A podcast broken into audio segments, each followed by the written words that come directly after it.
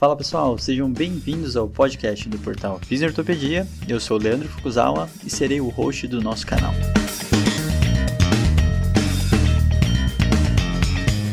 Esse podcast tem como função ressignificar o papel do fisioterapeuta em tempos modernos.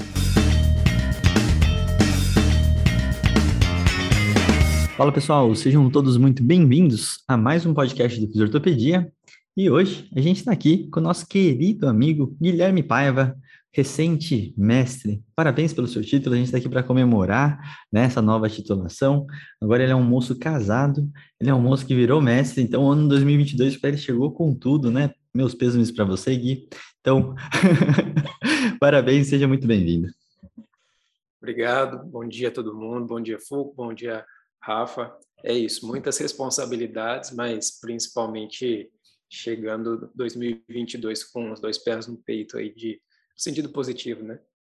Com certeza. E Guilherme também fez um marco histórico esse ano, né, Rafa? Que ele fez o primeiro atendimento pela Tato Fisioterapia Online.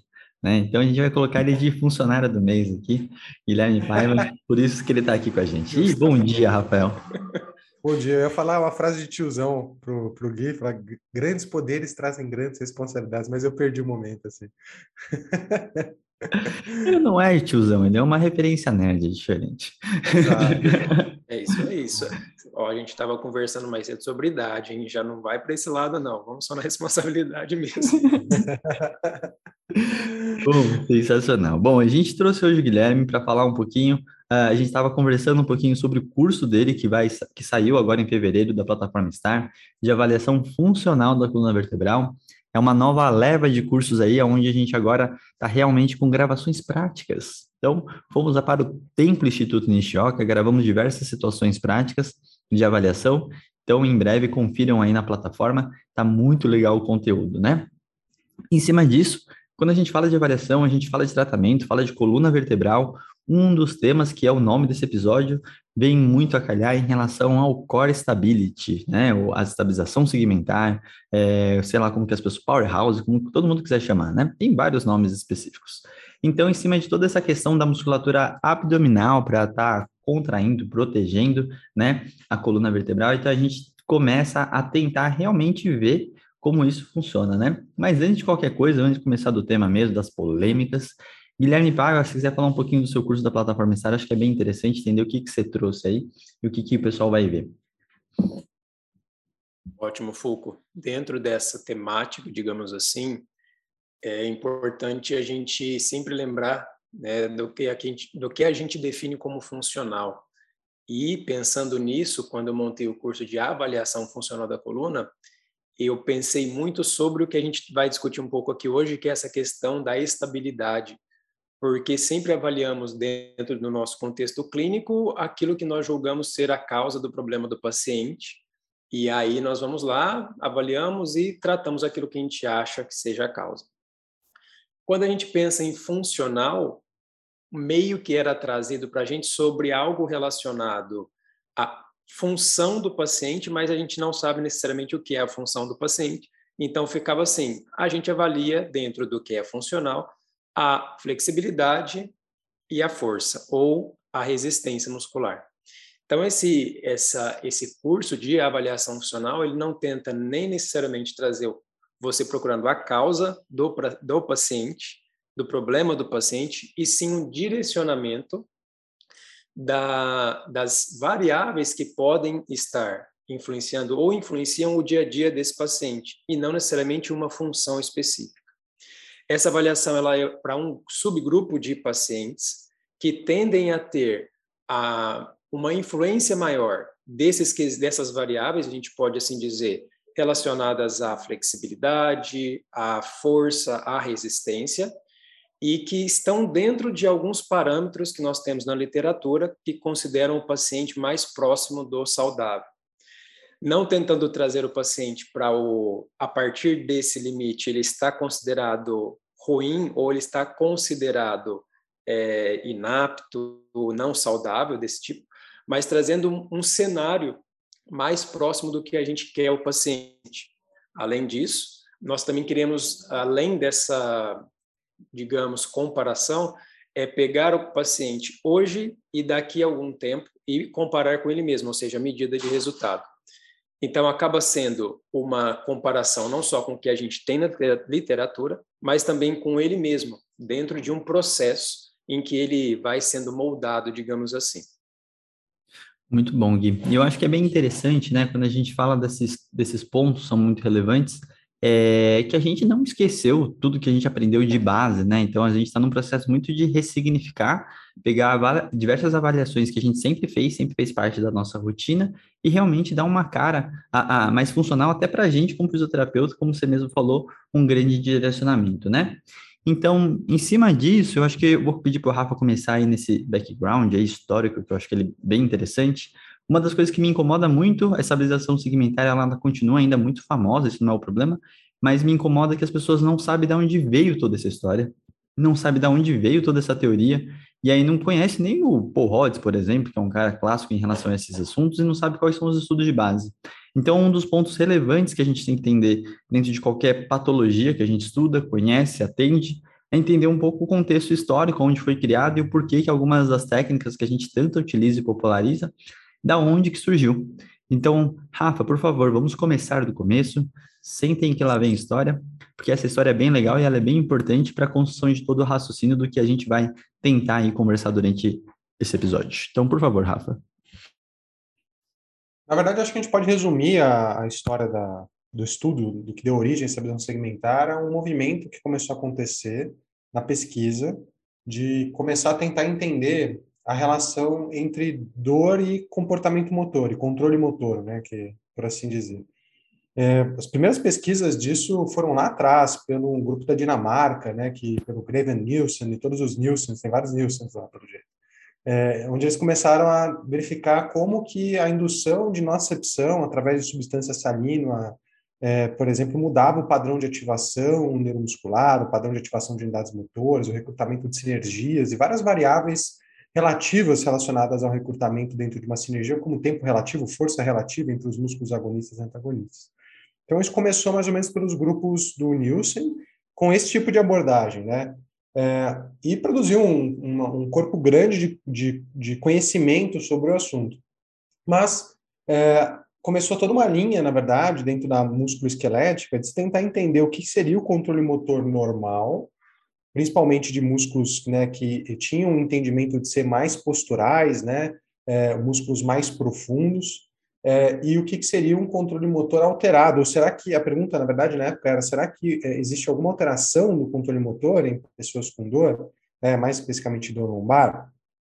E o grupo do Paul Rhodes, junto com outros grupos da Austrália, como a Guido Linju, a Debra Fala e vários outros pesquisadores de lá, começaram a fazer, primeiro, pesquisas com indivíduos normais, tentando entender o que, que era normal, e aí daí veio várias pesquisas mostrando, por exemplo, que existe um tempo diferente de ativação. Pesquisas que, na verdade, já existiam na neuro e na, na área de controle motor, mas mostrando que já existiam, ou, ou que existia um, um timing diferente de recrutamento de músculos profundos, que, por exemplo, em paradigmas onde você avaliava o que acontecia com sinergias posturais, quando a pessoa flexionava os braços ou estendia os braços para trás, é, mostrava que esses músculos profundos eles ativavam antes de todo mundo, antes do movedor primário, antes das sinergias posturais, pra, independe do sentido do movimento. E depois a gente tinha um recrutamento de sinergias posturais que estavam no sentido oposto ao movimento. Né? Então, se você levanta o braço ou flexiona o braço para frente, teria a ativação de músculos profundos, depois de uma sinergia extensora, né, que controla de forma antecipatória esse deslocamento anterior do centro de massa, e por fim, o movedor primário. Enfim, começou a se construir um corpo de conhecimento sobre isso. E eles começaram a fazer um tipo de pesquisa, um tipo de desenho experimental, que é chamado de caso-controle onde eles comparavam indivíduos sadios com pessoas com uma condição, no caso do lombar, no começo, e tentavam entender se há diferença, ou se existia diferença entre esses dois grupos. Então, começou-se uma linha de pesquisa sobre controle motor em pessoas com dor, né, mais especificamente lombar, tentando entender se essa, essa, esse controle postural, principalmente, que eles estavam estudando, é, que envolvia toda a musculatura que é chamada de core, powerhouse, tem vários nomes por aí, se isso mudava em pessoas com dor. E aí o que eles identificaram nos seus primeiros trabalhos eram que pessoas com dor lombar tinham um atraso dessa musculatura profunda. É, então, é, de novo, no experimento de caso controle, o que eles identificavam é que os grupos eram diferentes. E quando eles iam tentar entender o que, que especificamente era essa diferença, o que eles percebiam é que os músculos, em pacientes com dor lombar, os músculos profundos realmente não pareciam é, entrar de forma antecipatória, eles acabavam entrando muito próximo do movedor primário das sinergias posturais. E daí surgiu toda uma linha de tratamentos e de inferências sobre por que, que as pessoas tinham dor lombar, baseada na ideia de que a falta de ativação antecipatória desses músculos era causava, na verdade, uma consequência motora, onde as pessoas tinham que usar mais músculos superficiais, mais recrutamento de músculos movedores, e isso levava a dor. Qual que é o problema dessa história toda? Eu já vou levantar aqui para a gente discutir. Do ponto de vista científico, quando você faz um experimento, você está tentando identificar se na população é, aquele fenômeno existe. Né? A área de inferência, por assim dizer, é uma área que tenta entender regras universais, que tenta entender coisas que acontecem na população. E quando você faz isso, é, para você poder identificar que existe um fenômeno, muitas vezes você precisa de uma coisa que a gente chama de poder estatístico. Ou seja, você precisa ter um número suficiente de pessoas né, no seu experimento, entre grupos, para que você possa, por exemplo, identificar uma diferença entre grupos. Quando você tem poucas pessoas entre grupos, na verdade, você não consegue pegar diferenças pequenas entre esses grupos e você pode ter é, conclusões equivocadas, falando que um fenômeno não acontece quando ele acontece. E foi aparentemente exatamente o que aconteceu nessas pesquisas. É, todos esses trabalhos que começaram pelo Rhodes, depois foram para a cervical com a Débora Fala, com a Guida Minju e vários outros pesquisadores que entraram nessa linha, faziam estudos do tipo caso-controle, que são estudos transversais, que não nos permitem fazer muita inferência de causa e efeito, não dá para saber quem veio antes, né, e não dá para saber se duas coisas que estão correlacionadas, na verdade, têm uma relação causal ou estão ali meramente por causalidade ou ca casualidade, né? Mas é, eles, eles fizeram estudos caso controle com menos de 10 pessoas por grupo, todos os estudos.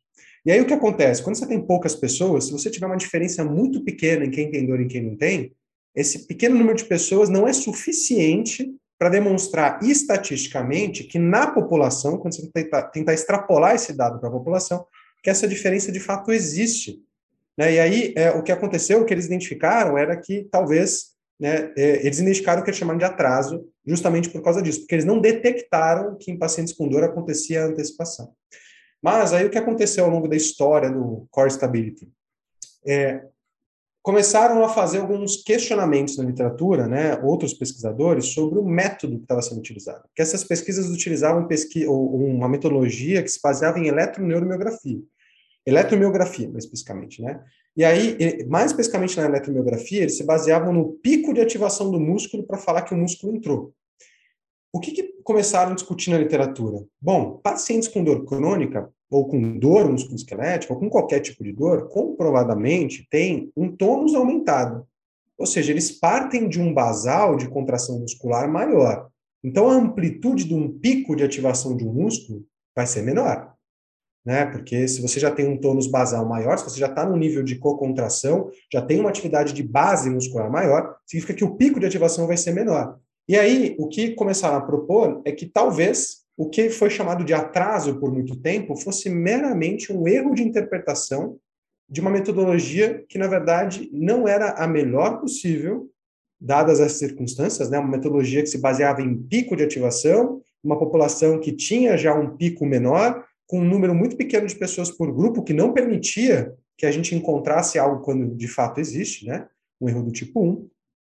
E é, o que, na verdade, é, houve foi em 2010 um grupo de pesquisadores que é, teve como primeiro autor a Deborah Glover, começou a estudar com ultrassonografia o fenômeno do atraso de recrutamento. Enquanto isso, gente, Enquanto é, isso estava correndo em paralelo, a estabilização segmentar começou a ser amplamente divulgada, sem que tivesse nenhum ensaio clínico randomizado mostrando que, de fato, ela era melhor do que outros tipos de exercício. Né? O próprio Paul Rhodes saiu dando curso de estabilização por todo mundo. Eu mesmo fiz um curso dele aqui no Brasil, acho que em 2008, 2009, não lembro agora. Mas é, a estabilização segmentar virou uma, um, um método de tratamento para a coluna, né? amplamente divulgado, super famoso. E, de novo, com base em um, um, tipo de conhecimento, né, de mecanismo muito pobre e sem nenhum estudo clínico randomizado. É, em 2010, o que aconteceu foi que a Deborah Glover começou com ultrassom de imagem a mostrar uma coisa muito interessante. Quando você colocava um ultrassom de imagem que eliminava aquele viés do pico de ativação, o que ela começou a identificar é que não existia atraso. é que pessoas com e sem dor tinham exatamente o mesmo timing de recrutamento de músculos profundos do que uma pessoa, né, durante as mesmas tarefas, né?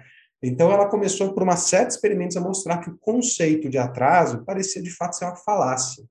E em corroboração a isso, começaram a vir, depois de 2010, bons ensaios clínicos randomizados, mostrando que estabilização segmentar não parecia ser melhor do que exercícios gerais, ao ponto de que em 2016 a gente teve uma Cochrane Review, é, que foi encabeçada pelo nosso querido professor aqui da casa, Bruno Saragiotto, mostrando que não parecia haver diferença, né, com um nível, uma qualidade de evidência mais ou menos baixa para moderada, mas que não existia evidência de que estabilização segmentar era melhor do que outras modalidades de exercício. E a gente começou a ter várias pesquisas mostrando que estabilização segmentar, na verdade, não muda a ordem de recrutamento muscular, né, que mudar a ordem de recrutamento muscular, ativação de transverso, morfologia de músculos profundos não é necessário para que pacientes com dor de coluna melhorem dor e função. E a gente tem uma Cochrane Review que está para sair, eu não sei em que momento que isso vai sair, mas assim, mostrando que a situação, na verdade, a gente tem o dobro de papers, né? A gente está com 80 artigos agora na RCT sobre o assunto, mostrando a mesma coisa. Estabilização segmentar e qualquer tipo de abordagem que faça da mesma forma, ou que se chame disso, ou que use esses princípios, é tão bom quanto qualquer outra modalidade de exercício. Não parece mudar nada com relação à ordem de ativação. Isso não parece ter nada a ver com o que os faz os pacientes terem dor.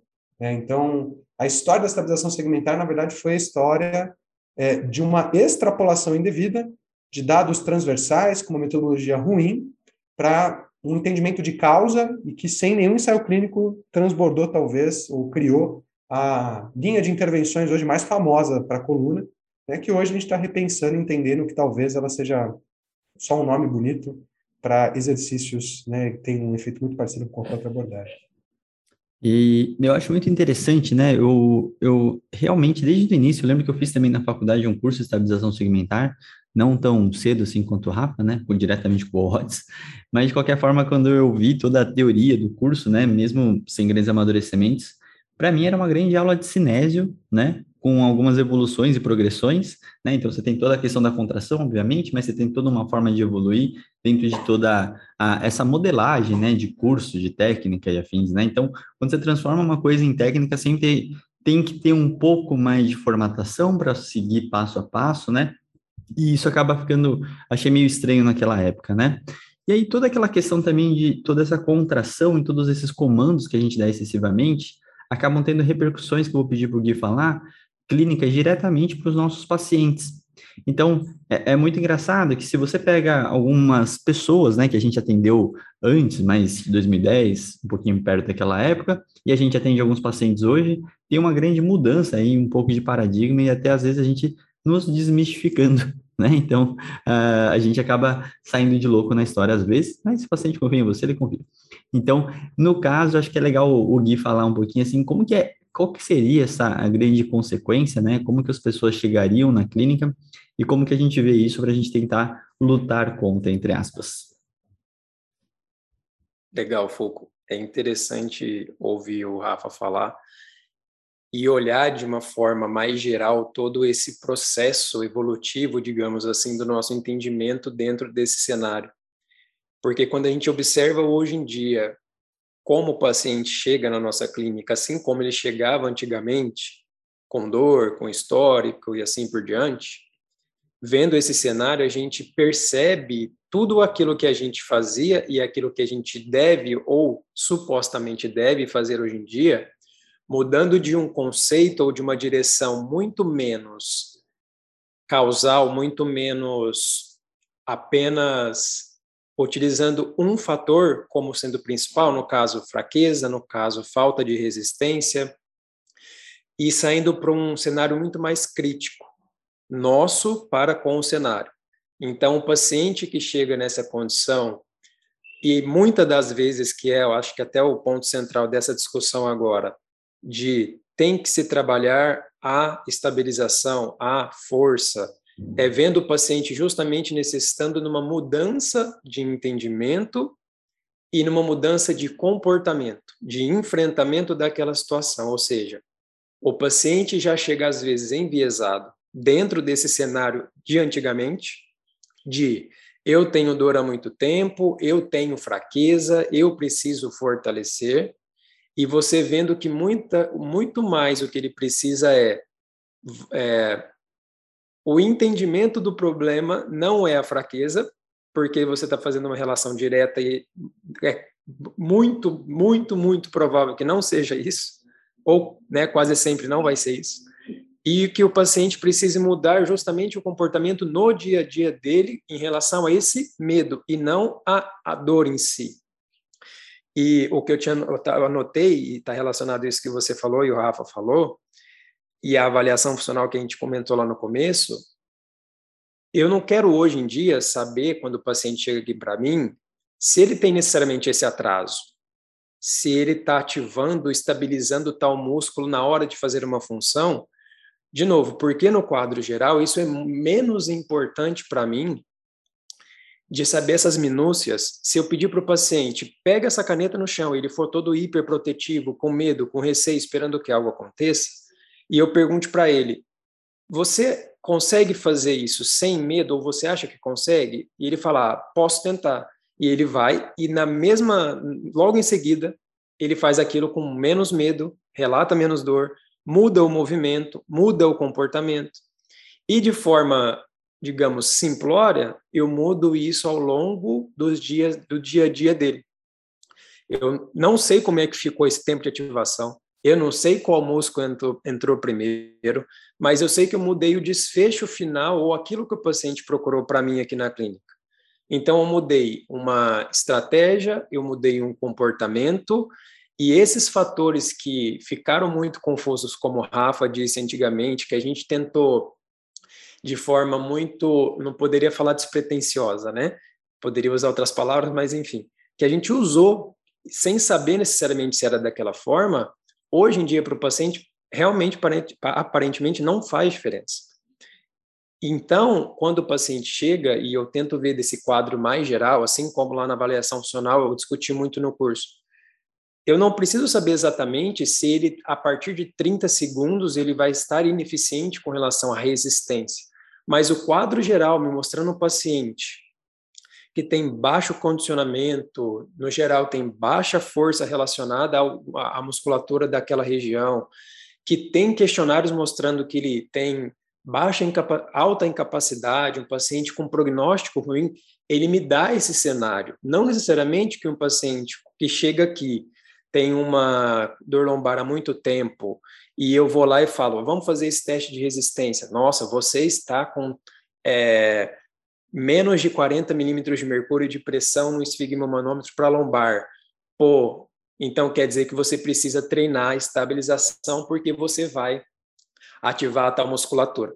Essa orientação para o paciente, no meu ver, quando ele chega aqui, é muito mais grave até do que você falar, ah, você tem uma hérnia, porque o comportamento diário dele vai ser para isso, e, como eu disse lá no início, talvez uma orientação muito simples, você mudaria esse cenário todo sem se preocupar com tudo aquilo que foi tentado achar no paciente como causa e, né, muda o cenário principal do paciente, que seria a dor e o desfecho. Então, acho que a consequência acaba sendo muito mais essa a curto, médio e longo prazo no tratamento e que a gente poderia simplificar, né, se a gente avaliasse bem o paciente quando ele chega e entendesse tudo isso que vocês estão trazendo. Legal. E, e, é bem, a parte importante é refletir a nossa prática, né, a nossa ação e até a justificativa que a gente dá. Né? Uma coisa que eu percebo bastante, assim, o fisioterapeuta em toda esse, essa evolução do entendimento do modelo biopsicossocial, a gente facilitou muito que a gente entenda que a hérnia de disco não gera uma dor. Então, essa parte para o fisioterapeuta fica ok. Só que aí eu começo a perceber, e tem um estudo qualitativo que a gente está fazendo lá na Santa Casa, é, aonde eu percebi que o fisioterapeuta fala isso de uma forma muito fácil, da hernia disco, mas ela tem, tem muita dificuldade de se desvincular de diversas coisas que são intervenções nossas. Ou seja, é um grande viés das nossas ações e intervenções. Por exemplo, a questão de você falar que o paciente está com uma hiper ou hipomobilidade. Então, a gente pensando que o paciente tem uma hipermobilidade, a gente pensaria em soltar alguma musculatura, pensaria numa manipulação, mobilização, para ganhar um movimento interarticular, por exemplo, né? Algum movimento da artocinemática. E aí, quando tem um caso inverso, e a gente não sabe nem verificar isso, a gente fala muitas vezes de instabilidade. Fala assim, você tem muito movimento, então você tem uma instabilidade, então a gente precisa estabilizar. E aí o Gui já deu um exemplo um pouco mais prático com os milímetros de mercúrio, mas pensando no movimento entre articulações, somente de vértebra, a nossa mensuração do que é muito, do que é pouco, é uma coisa totalmente complexa, né? Então a gente não consegue mensurar de uma forma precisa e a gente faz uma grande questão de estabilização para tentar uh, controlar movimentos que a gente não verifica. E aí a gente mora alguns problemas em cima disso, né? Então, toda essa situação clínica do fisioterapeuta, ele acaba caindo e, a gente pode pensar que as nossas intervenções são meio baseadas nesse raciocínio. A gente precisa de uma articulação forte, a gente precisa de uma articulação estável, mas sem saber exatamente, e o, o Gui falou otimamente, a gente tem uma grande cocontração de diversas musculaturas, que hoje, em todo esse processo de hipervigilância e cinesofobia, a gente começa a ver que ela é potencializada, né? É, então, essa é uma das outras problemáticas também. Então, Gui, fique à vontade. É só porque essa questão do fortalecer que você disse foi bem claro ontem, semana passada, num paciente que está num quadro agudo de dor lombar, com ressonância e uma descoberta de hernia sequestrada. E esse paciente, de forma interessante, tem indicação cirúrgica para essa imagem. Porém, o paciente já era nosso paciente aqui da clínica, frequentava Pilates, parou no fim do ano, teve essa crise agora no começo do ano. E esse paciente, então, veio com a gente, já, já tinha a nossa mentalidade, digamos, do que é dor lombar, etc. E ele não tratava na clínica por conta de dor lombar, só para ficar registrado. E esse paciente está com uma, uma, uma crise aguda de três semanas, com dor irradiada. Porém, ele não tem perda progressiva de força, ele não tem red flags. Mas o que, que eu quero chegar? Esse paciente, há duas semanas, está melhorando em área de dor, intensidade de dor e função, movimentação e etc. Porém, ele tem indicação cirúrgica para remoção da hernia sequestrada, certo? O que, que é interessante? Esse paciente falou: ó, eu não sei se eu quero operar porque eu sinto que eu estou melhorando naquilo que eu vejo que é o meu problema. E aí o ponto forte é, ele chegou ontem e disse, não seria interessante eu já começar a fortalecer? E eu perguntei, né, ao invés de falar sim ou não, eu questionei o paciente por quê. Ele falou, porque pode ser, assim como me disseram que tem na ressonância, infiltrado gorduroso na musculatura, que a fraqueza causa isso. E aí, de novo, a pergunta para ele: mas você acha que nessa condição que você está agora você consegue fortalecer? Ah, possivelmente não. Ou seja, questionando o paciente, mas enfim. A ideia dessa questão de fortalecer, melhorar alguma coisa, que eu sempre trago para os pacientes e para as discussões é: é porque está fraco? Porque é igual a resistência, eu preciso aumentar a resistência lombar. É porque está sem resistência, com menos resistência, eu preciso estabilizar. Isso, só isso, vai melhorar a condição que ele quer, a condição total, vai fazer essa hérnia parar de pressionar alguém, vai fazer o corpo ter menos dor. É uma relação tão assim, né, parece tão ligada diretamente, vai fazer essa diferença. Então, eu tento trazer cada vez mais para todo mundo que trabalha com o paciente e pensa nessas questões de instável, estável, forte, fraco, se isso é tão potente quanto a gente pensa, e né, criticar, criticar não, mas perguntar e trazer essa discussão, essa mentalidade para o paciente do avalia primeiro, né, para o fisioterapeuta também. Pensa no que você está perguntando. Como que você responderia isso? Será que a gente vai ter que, nesse momento agora, fortalecer? Se eu fizer um teste nesse paciente, será que ele vai estar com falta de resistência ou força? Ou será que a dor não vai deixar eu avaliar isso direito? Daqui um tempo, um, sei lá, seis meses, passou, ele não fez cirurgia e melhorou. E eu fizer um teste de Sorensen nele, ele vai estar com resistência mais baixa, de lombar? Ah, possivelmente. É obrigatório que eu faça só aumento da resistência para prevenir que essa hérnia volte ou que tenha outra ou que piore ou melhore?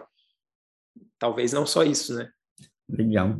E, e, esse exemplo do Gui mostrou que ele prestou atenção no curso de comunicação que ele fez com a gente e fez ótimas perguntas reflexivas para o paciente, fazendo com que ele é, entendesse um pouco mais o processo que está acontecendo e o quanto faz sentido o que ele tem pensado. Isso acho que vale para nós fisioterapeutas também.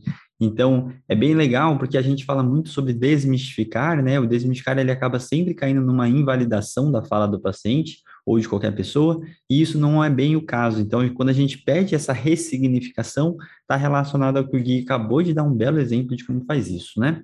E outra coisa que eu queria puxar o Rafa, né, que uma das coisas que me surpreendeu quando nossa relação começou, foi quando ele me falou em um processo muito interessante que essa musculatura que a gente chama, né, de estabilização profunda, né, e toda essa parte antecipatória, eles são musculaturas que não têm terminações, né, não, terminações nervosas não, não tem é, conexões que façam a gente contrair voluntariamente, né, todo esse processo, ou seja, a gente nem pedir, precisaria dar o comando para aquela contração estar existindo.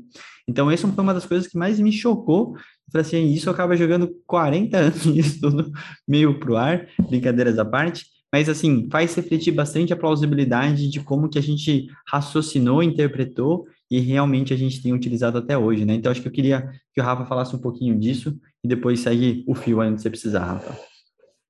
É, isso, isso é uma coisa muito legal, assim, porque do ponto de vista de neurobiologia do movimento, o que a gente sabe é que o que a gente tem em movimento volicional, né? Volição, que é a palavra que eu gosto de falar bastante, mas que tem a ver com ah, movimentos porque supostamente você quer fazer eles, é, eles todos esses todos os movimentos que você faz porque você quer, contrações que você faz porque você quer, dependem né, de vias e tratos que saem de M1 ou de córtex motor primário.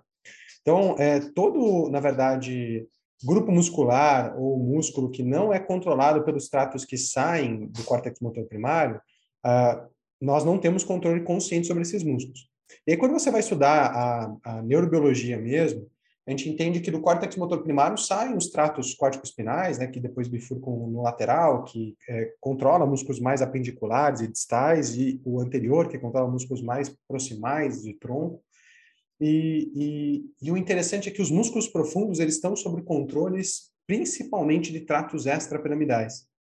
Então, por exemplo, né, é, a gente não precisa, e a gente nem, né, na verdade, faz isso de forma consciente, né? Você não precisa ficar pensando assim, por mais que homens não sejam bons em dupla tarefa, eu aposto que ninguém nunca viu um homem no elevador que está subindo parar e falar para a pessoa que ela está conversando, ó, oh, eu não posso falar agora, porque eu não faço bem duas coisas ao mesmo tempo, eu tenho que dar uma aumentada no tônus do meu quadríceps aqui para não desmontar na medida que a gravidade aumenta, né? O, o nosso sistema vestibular detecta o aumento da aceleração gravitacional e ele ajusta o tônus dos músculos extensores, dos músculos posturais, através dos tratos vestibuloespinais. Isso é inconsciente, isso não passa por córtex motor primário. Quando você, é, na verdade, é, tem qualquer tipo de movimento voluntário que você quer fazer, a ativação dos músculos profundos ela acontece por ligações é, que são cortico-reticulares, né? Então, áreas de planejamento antes do córtex motor primário ativam tratos reticuloespinais, por exemplo, o tronco encefálico, que, a, que, que, controlam esses músculos é, é, posturais. Então, qual é a mensagem disso? Não dá para contrair um músculo profundo porque você quer contrair um músculo profundo. Aí vocês podem perguntar, nossa, mas e o biofeedback? E ensinar o paciente a contrair com stabilizer? Você está tentando ensinar o paciente, na verdade, é o que, que ele tem que pensar em fazer para o músculo entrar. Mas não existe controle direto sobre esses músculos. E o ponto é, o que ele tem que pensar em fazer para esmagar as costas na maca com stabilizer e contrair o músculo profundo não é a mesma coisa que ele tem que pensar em fazer para agachar, né, pegar um peso no chão, o foco vai ser externo, ele vai estar tá prestando atenção em outras coisas. A volição dele, a vontade dele na hora de executar o movimento vai estar tá alocada diferente. Então, não tem transferência de aprendizado. Isso é um ponto importantíssimo, né? É, então, está aí, de fato, uma, um ponto muito importante, né? Não tem pausabilidade biológica para a gente tentar recrutar músculo profundo de forma consciente. E aí, quando eu digo músculo profundo, é pelve trocanteriano, os músculos mais é, é, estabilizadores da articulação glandular, que fazem parte do manguito, todos os músculos né, mais estabilizadores suboccipitais, cervicais, de coluna, todos esses músculos são controlados por tratos que são extrapiramidais, vêm do tronco encefálico e, é, na verdade, fazem ajustes automáticos à postura de acordo com vários fatores, né? não existe acesso consciente a essa musculatura. Rafa, então eu não posso pedir para o nosso paciente segurar o xixi? Você pedindo para o paciente segurar o xixi, é, essa é uma boa pergunta, Fuco, na verdade, porque é, o, tanto o, o, os músculos do períneo quanto o diafragma é, tem partes dessas fibras que são controladas pelo trato córtico espiral anterior, que inclusive são fibras mais relacionadas à força, né? É, acontece que essas fibras são controladas de forma volicional, elas não são aquelas que são ajustadas ou que são recrutadas quando você precisa de um ajuste postural antecipatório né? Porque são vias diferentes. Você tem algum acesso consciente, tanto que a gente consegue tentar fazer força para né, prender ou para manter continência, você consegue prender a respiração, controlá-la de algum nível, mas acontece que são tratos diferentes que fazem essas coisas, né? E quando a gente fala de ajustes antecipatórios, controle postural, é, o que você está é óbvio que existem vários mecanismos, como por exemplo, coativação alfa-gama é um mecanismo, né, que eu não sei se vocês lembram de aula de neurofisiologia, mas quando você tem aquela coisinha, ah, como é que o fuso sabe quando o músculo está encurtando, onde que o braço está, né? Porque quando você manda contrair o, o, dobrar o braço, quando você dá esse comando de flexionar o braço, a coativação, a ativação do motoneurônio alfa, pelo trato córtico lateral no caso, ele leva a uma coativação do motoneurônio gama, que é o que controla aquelas fibras intrafusais que estão dentro do sáculo, né, do onde fica o fuso. E aí você fica mantendo o fuso tensionado ao longo de todo o arco de movimento. Então, contrair fibras que você tem controle por motor alfa, você tem controle evolucional, é uma das estratégias para você tentar aumentar tônus de músculos profundos. Mas isso não quer dizer que necessariamente vai haver uma transferência de aprendizado se você ficar recrutando de forma volicional e depois for para uma outra tarefa que tem outra demanda cognitiva, que exige outros comandos, outra volição, outro contexto, né, não necessariamente vai haver transferência de aprendizado, que a literatura mostra que não há, não parece haver transferência de aprendizado. Perfeito. Gui, fica à vontade, que você te cortei, perdão. Imagina. É que eu estava viajando conforme o Rafa estava falando e estava lembrando de uma coisa lá de magética que quem conhece as aulas talvez lembre, e vocês também vão lembrar, quando a gente pensa em aprender, não só os aprendizados motores, etc., mas dos exemplos que eu falo sobre imagética explícita e implícita, de muita coisa que a gente não necessariamente, eu vou usar um termo que alguns psicólogos não gostam, alguns neuro não gostam, mas é a questão do consciente inconsciente, mas de reações físicas e motoras que a gente não necessariamente pensa em fazer e tem, certo? Nós temos, por exemplo, os reflexos, e as reações motoras. Então, um exemplo que eu dou sempre é aquele do vídeo da aula, em que a pessoa está vendo uma cobra, alguém está ali, né, mostrando para ela, e alguém chega no pé dessa pessoa e aperta o pé dessa pessoa. E essa pessoa tem uma reação de fuga, ela pula, ela sai correndo, e não necessariamente ela foi mordida pela cobra. Ela não pensou necessariamente, eu vou dar um pulo para trás para a cobra me, não me picar. E eu sei que não foi a cobra, ou não sei se foi a cobra que me picou. Em que ponto que eu quero chegar? Existe todo um aprendizado, geralmente, com relação, às vezes, a uma determinado, um determinado cenário. Ou evitar um determinado cenário ou um acontecimento. E como o Rafa disse, nós não sabemos até que ponto nós conseguimos ou quanto nós conseguimos, dentro, digamos, dessa reação, ter um controle total ou uma consciência, né, entre aspas, total. A partir daí, eu chego no ponto de quando o paciente está na sua clínica, o quanto disso você tem controle e ainda mais, o quanto disso você consegue mudar e mais ainda, o quanto disso você mudaria para ser ideal para aquele paciente. Ou seja, vou agachar. Tá, preciso contrair alguma coisa ou o meu corpo já sabe que eu tenho que fazer para fazer aquele movimento. Ou eu fiz muito diferente do que seria natural por hiperproteção. Então, eu solicito para o paciente, ele consegue fazer essa correção. Ótimo. Eu preciso de mais alguma coisa? Eu preciso solicitar especificamente alguma algum músculo que eu nem sei se vai conseguir a contração? E uso até outro exemplo. Se o paciente não consegue volitivamente fazer essa correção, às vezes uma estratégia de carga corrige o movimento ou aquela função sem novamente uma instrução ou uma solicitação muito específica. Um exemplo, é, algumas, alguns pacientes chegam aqui com shift crônico, né, da lombar, com desvio lateral, não necessariamente uma escoliose ou algumas coisas desse tipo. E eu uso, por exemplo, como se fosse contrabalanços com pesos para o paciente executar um determinado movimento. Então, eu estou meio que obrigando o corpo, através de um contrabalanço, para executar um movimento que o paciente não consegue ter um controle total. De novo, eu estou falando com, né, brincando aqui, falando com o corpo, faça dessa forma. E não necessariamente pedindo para o paciente algo que eu também lá atrás, quando eu comecei a conhecer pessoas que faziam isso, mostrar é, conhecer pessoas que mostravam isso através da clínica e da pesquisa, que aparentemente era muito estranho. Pô, mas esse músculo vai ser ativado, então vai resol resolver tudo do paciente, mas deitadinho ali, com ultrassom na barriga, repete ou recria o paciente fazendo agachamento é tão potente quanto foram coisas que foram né, durante o tempo me trazendo esses questionamentos. Mas dentro, dentro disso que o, que o Rafa falou, e me lembrou muito da imagética da questão do implícito e explícito, são daquelas fases de estimulação do paciente. Justamente do, pô, mas parece que se eu ficar fazendo discriminação direito-esquerdo com aquele paciente, Pra, ele já mostrou, fez os testes lá e não tem nem, nenhum indício de que isso seja tão importante. Será que eu preciso ficar nisso? E, de novo, será que eu preciso ficar com o paciente deitado, entendeu? Sendo aquele ponto tão principal? Perfeito. Bom, já que você falou de movimento, o Rafa me pediu que ele quer falar alguma coisa sobre movimento, de eu não consegui formular minha pergunta aqui. Rafa, por favor, fique à vontade. Só pegando o gancho na fala do Gui, isso é uma coisa muito legal, assim, porque o que a gente está falando é uma diferença na forma de entender o movimento. Né? Então, é, antes, o nosso entendimento de movimento era um, um, entendimento deficitário, né? onde as pessoas se movem como se movem porque falta algo, tem excesso de algo, como, por exemplo, mobilidade.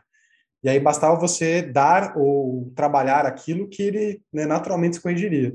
Mas quando você começa a colocar o movimento numa perspectiva de entender que, assim como a dor, ele é um produto do cérebro, né, que é contextualizado, que é, é, começa muito antes, na verdade, o movimento de fato acontecer do ponto de vista biomecânico, uh, aí a gente começa a entender que, ao invés de ficar lá deitado fazendo estímulos fora de contexto de um músculo recrutando alguma coisa, talvez valesse muito a pena eu ajudar o paciente a é, ter uma volição diferente na hora de fazer o movimento.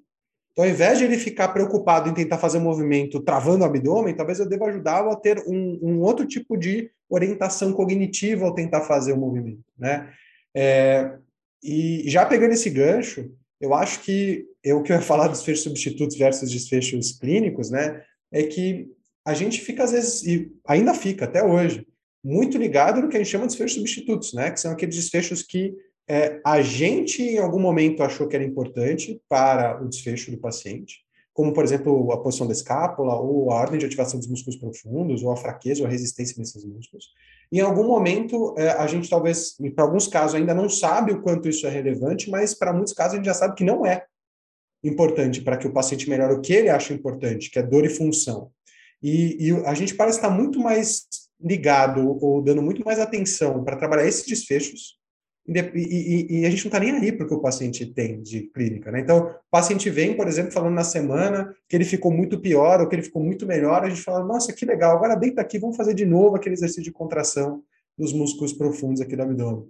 Né? Então, assim, a gente está preocupado em ativar o músculo, porque na nossa cabeça é isso que importa, independente né, de é, o quanto que isso de fato melhora o paciente. Isso tem a ver com o que a gente sempre discute, né, com o racional teórico que a fisioterapia musculoesquelética tem de base, que é o racional cinesiopatológico, aquela ideia já assim derrubada pela ciência, né, para não usar um termo que deixe dúbio uh, o entendimento sobre isso, uma ideia completamente refutada pela literatura atual de que a dor vem quando ela não vem de um trauma né, com, um, direto, que causou uma energia tal que levou uma ruptura do tecido, que ele vem por um acúmulo progressivo de sobrecarga no tecido, ao ponto de que isso vai dando aquela gastura até que você tem um ponto de falha, aí tem a lesão.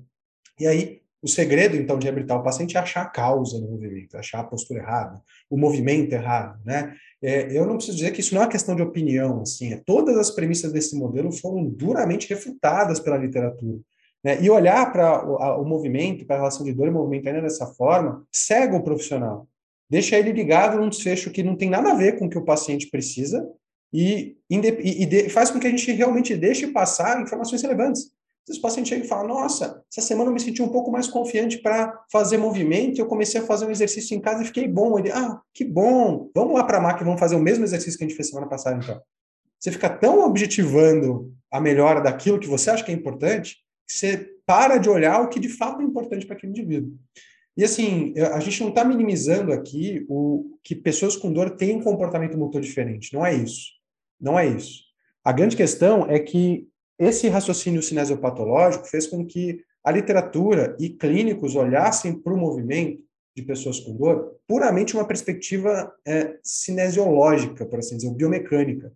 Né? Então, ah, o movimento certo é o movimento que não gera sobrecarga, o movimento errado é aquele que não está biomecanicamente, ideal. É, só que isso, quando, quando você olha o movimento só dessa forma, isso é uma visão muito pobre sobre o movimento, né?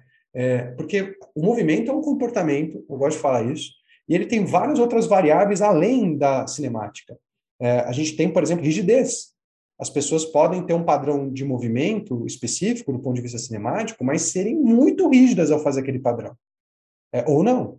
Pode ter menos contração, ter mais é, grau de liberdade, ter mais variabilidade. Então, assim, rigidez é um, é um, é um ponto importante. Variabilidade é outro. As pessoas podem fazer a mesma tarefa motora e ter uma variabilidade né, considerável, fazendo sempre de pequenas formas diferentes, é, ou não, ela fazer de forma super estereotipada. E o que a literatura científica mostra para gente é que pessoas com dor, principalmente persistente, têm algumas coisas em comum no comportamento motor. O primeiro ponto delas é que elas têm muito mais ativação de todos os músculos. E esse é um ponto do porquê que as pesquisas de atraso talvez foram tão enganosas, né? Porque pacientes com dor de coluna, por exemplo, têm mais cocontração e um nível aumentado de ativação muscular de todos os músculos o tempo todo. O que, obviamente, faz com que eles tenham um pico de ativação muito menor, porque ele já está contraindo muito todos os músculos. Então, você não vai ver um pico muito grande de ativação. Um outro ponto é que pessoas com dor são mais rígidas. Elas tendem a fazer o movimento, né, ou movimentos com mais rigidez, com mais cocontração, com mais ancoragem, que é o termo que se usa na hora de pesquisar esse, esse sentido. Os segmentos são muito mais em bloco né, de uma pessoa com, com dor persistente e ela não consegue mudar essa estratégia. Então, por exemplo, quando você pega pessoas com dor de coluna e coloca elas em uma superfície instável, o que a gente espera de uma pessoa normal é que ela fique menos rígida, que ela tenha mais variabilidade motora, porque é assim se lida melhor com instabilidade. Pessoas com dor de coluna só ficam mais rígidas, elas ficam mais bloco quando você faz isso. Tem várias evidências mostrando isso, não só para dor de coluna. E também elas ficam mais estereotipadas. Então, pessoas com dor persistente perdem variabilidade motor. Agora, a gente não deve olhar para isso como uma causa da dor. É, eu gosto de falar quando você começa a entender que a dor é um produto do cérebro, e o movimento também é um produto do cérebro, inclusive, a própria definição de dor traz que dor não é só a percepção de dor, é um conjunto de respostas que tem como objetivo proteger o indivíduo de uma potencial ameaça à integridade corpórea. E o movimento faz parte disso. Ninguém precisa ensinar alguém que torceu o pé a mancar. Ele só vai mancar. Não é voluntário mancar.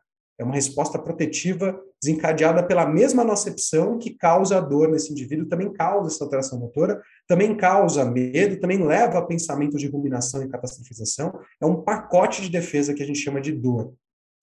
Agora, qual que é o equívoco? É, a gente tem que entender que da mesma forma que o indivíduo com, que torceu o pé não precisa de nenhuma orientação para começar a mancar e nem para parar de mancar, Pessoas com. Porque os mesmos motivos que fazem ele ter dor fazem ele fazer esse comportamento motor também. Em pessoas com dor persistente, os mesmos motivos que fazem a pessoa ter dor por mais tempo também podem manter o movimento alterado por mais tempo. A neurobiologia do cérebro muda ao longo do processo de qualificação. E muda a forma como ele processa a nossa e cria experiência de dor consciente, e também muda como o movimento é planejado e como a, a, o movimento é controlado nesse aspecto. Então, é, eu não estou dizendo que a gente então tem que trabalhar mais variabilidade, diminuir rigidez, não é um raciocínio de causa e efeito. É entender que é, os mesmos motivos que fazem a pessoa ter dor por mais tempo também podem fazer ela se movimentar diferente, e elas se movimentam diferente. E talvez o nosso objetivo, ao invés de tentar ficar com um raciocínio circular, tentando corrigir movimento errado ou postura errada na coluna, para melhorar a dor e função, deveria ser tentar entender quais são as causas comuns desses dois fenômenos, que mantêm tanto a dor por mais tempo quanto o movimento alterado. E acontece que dar experiências motoras diferentes para esses pacientes é um excelente caminho, aparentemente, para a gente conseguir ajudar essa pessoa a ter uma percepção menos ameaçadora do movimento, né? que é o contexto onde a maior parte dos pacientes sentem dor. Então, olha que interessante, por que, que eu fui por esse loop de conhecimento? Porque quando a gente faz movimento, a gente quer colher vários benefícios dessa intervenção. A gente quer colher efeito analgésico por ativação das vias analgésicas endógenas.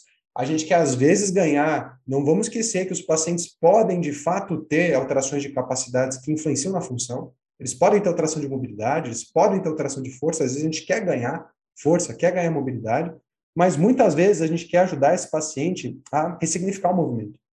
E, nesse sentido, a gente olhar para o movimento como um comportamento motor e não só como um sistema de alavancas e polias com músculos e ângulos de penação. E estimular o movimento para que esse paciente tenha variabilidades e experiências diferentes, para que ele possa experienciar o um movimento com mais rigidez e com menos rigidez, para que ele possa fazer o um movimento de várias formas diferentes e refletir sobre isso, a gente está entrando no que a gente chama de terapia de exposição para esses indivíduos. Né? E, e olha que louco, é, o físio faz isso. Um físio que estimula movimento além da série de 3 de 10, além da maca, faz isso. Estimula a variabilidade motor, estimula experiências motoras diferentes. Né? E, e, e, esse é o raciocínio que a gente, que, que a gente quer trazer para vocês, porque um outro ponto é que se você quer experienciar, e a gente tem várias evidências disso, né?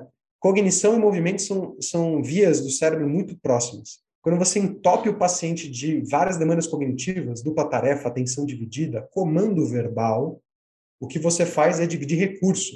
E, no geral, em pessoas saudáveis, o que elas fazem é ficarem mais rígidas, mais estratipadas e contraírem mais músculo.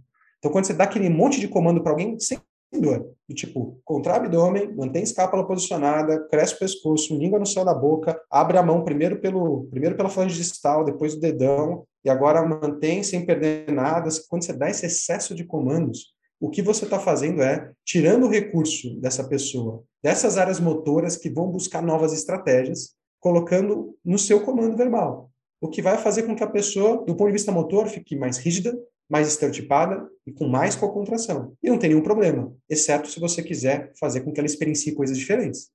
Num paciente com dor, o que a gente percebe é que a cognição deles é alterada, eles têm déficit cognitivo em várias áreas de atenção espacial, atenção dividida, atenção sustentada, atenção focal, memória operacional, eles têm vários déficits de cognição, inclusive de função executiva, de planejamento, inibição, né, é, tomada de decisão. E quando você dá demanda cognitiva nesses indivíduos, você, no movimento, quando você dá comando verbal no movimento, o que você vai fazer é só aumentar a rigidez a contração né, e diminuir a variabilidade motora. Então, é, a, a, via da estabilização, qualquer que seja ela, de coluna ou não, ela é uma via que, além de não ter plausibilidade biológica do ponto de vista de neurobiologia mesmo, a gente não tem como contrair muitos desses músculos de forma voluntária, e quando tem, não na mesma função que, eles, que a gente quer para a prática, é, ainda desafia, ainda bate nessa barreira. Quando você quer estimular experiências novas motoras e, e usa e abusa de comandos verbais, você sim pode estar fazendo uma distração no primeiro momento com que o paciente faça o movimento, prestando tanta atenção em outras coisas que nem vai eh, perceber que ele está com dor. Mas o grande problema é que não para aí. O grande problema é que a terapia inteira é baseada nisso e as orientações para casa são baseadas nisso e a vida do paciente vira ser um cara que monitora a postura, monitora o movimento de forma doentia, assim. O que faz e bloqueia com que ele tenha novas experiências motoras. Então, essa visão, de fato, é uma visão muito pobre do sistema de movimento. É uma, é uma visão que não tem nenhum embasamento científico. Né? A gente tem que começar, a, como profissionais do movimento mesmo, a, a, tomar conhecimento da neurobiologia do movimento e a gente tem que começar a, a olhar isso de uma forma diferente, olhar para o movimento de uma forma diferente. Né? Porque é, o movimento, de novo, ele é um comportamento. Né? E a gente tem que olhar para ele como um comportamento, porque a gente tem que entender que prescrever o movimento vai muito além da, da dose, vai muito além da série, vai muito além do músculo que você está trabalhando. Isso é importante. Em muitos casos, a capacidade que você quer ganhar é soberana mesmo. Às vezes você quer, precisa ganhar uma capacidade. Mas quando o assunto é estimular movimento, é estimular experiências diferentes, para a gente conseguir ajudar pacientes, seja com dor de coluna ou não, a ter uma experiência diferente, a gente precisa, precisa romper essa nossa formação pobre de entendimento sobre comportamento motor. É um, é um must que a gente precisa transpassar, assim. É, e talvez a gente precise enterrar essas técnicas. É, é, eu, tem muita gente que gosta, que, cole, que é colecionador, que fala que é sempre bom ter técnicas, eu concordo até certo ponto. Quando existem opções melhores, eu acho que algumas técnicas têm que afundar igual o Titanic. Assim. Não, não que o Titanic devesse afundar, né? Mas já que ele afundou, vamos usar isso de exemplo. É sensacional, muito bom. Então, a gente, vocês percebem que esse assunto para a gente ainda mexe bastante, a gente tem muito o que falar, eu acho que a gente tem muito que refletir em relação ao que, que a gente está fazendo em relação às nossas intervenções na fisioterapia, né? Uma parte muito importante é entender que algumas futuras direções, eu vou pedir para o Gui tentar ser breve aqui, porque a gente já se empolgou muito, passou do tempo aqui, em relação às intervenções, o que a gente precisa fazer. Como que a gente ainda pode enxergar a estabilização segmentar de alguma certa forma, a musculatura profunda, né? Depois de tudo isso que o Rafa falou, você ainda tem alguma certa utilidade dentro da tua opinião mesmo, clínica, depois eu finalizo também para a gente finalizar esse episódio. Então, por favor, Gui, palavras finais. Beleza, vou tentar ser bem sucinto, eu acho que não tem espaço.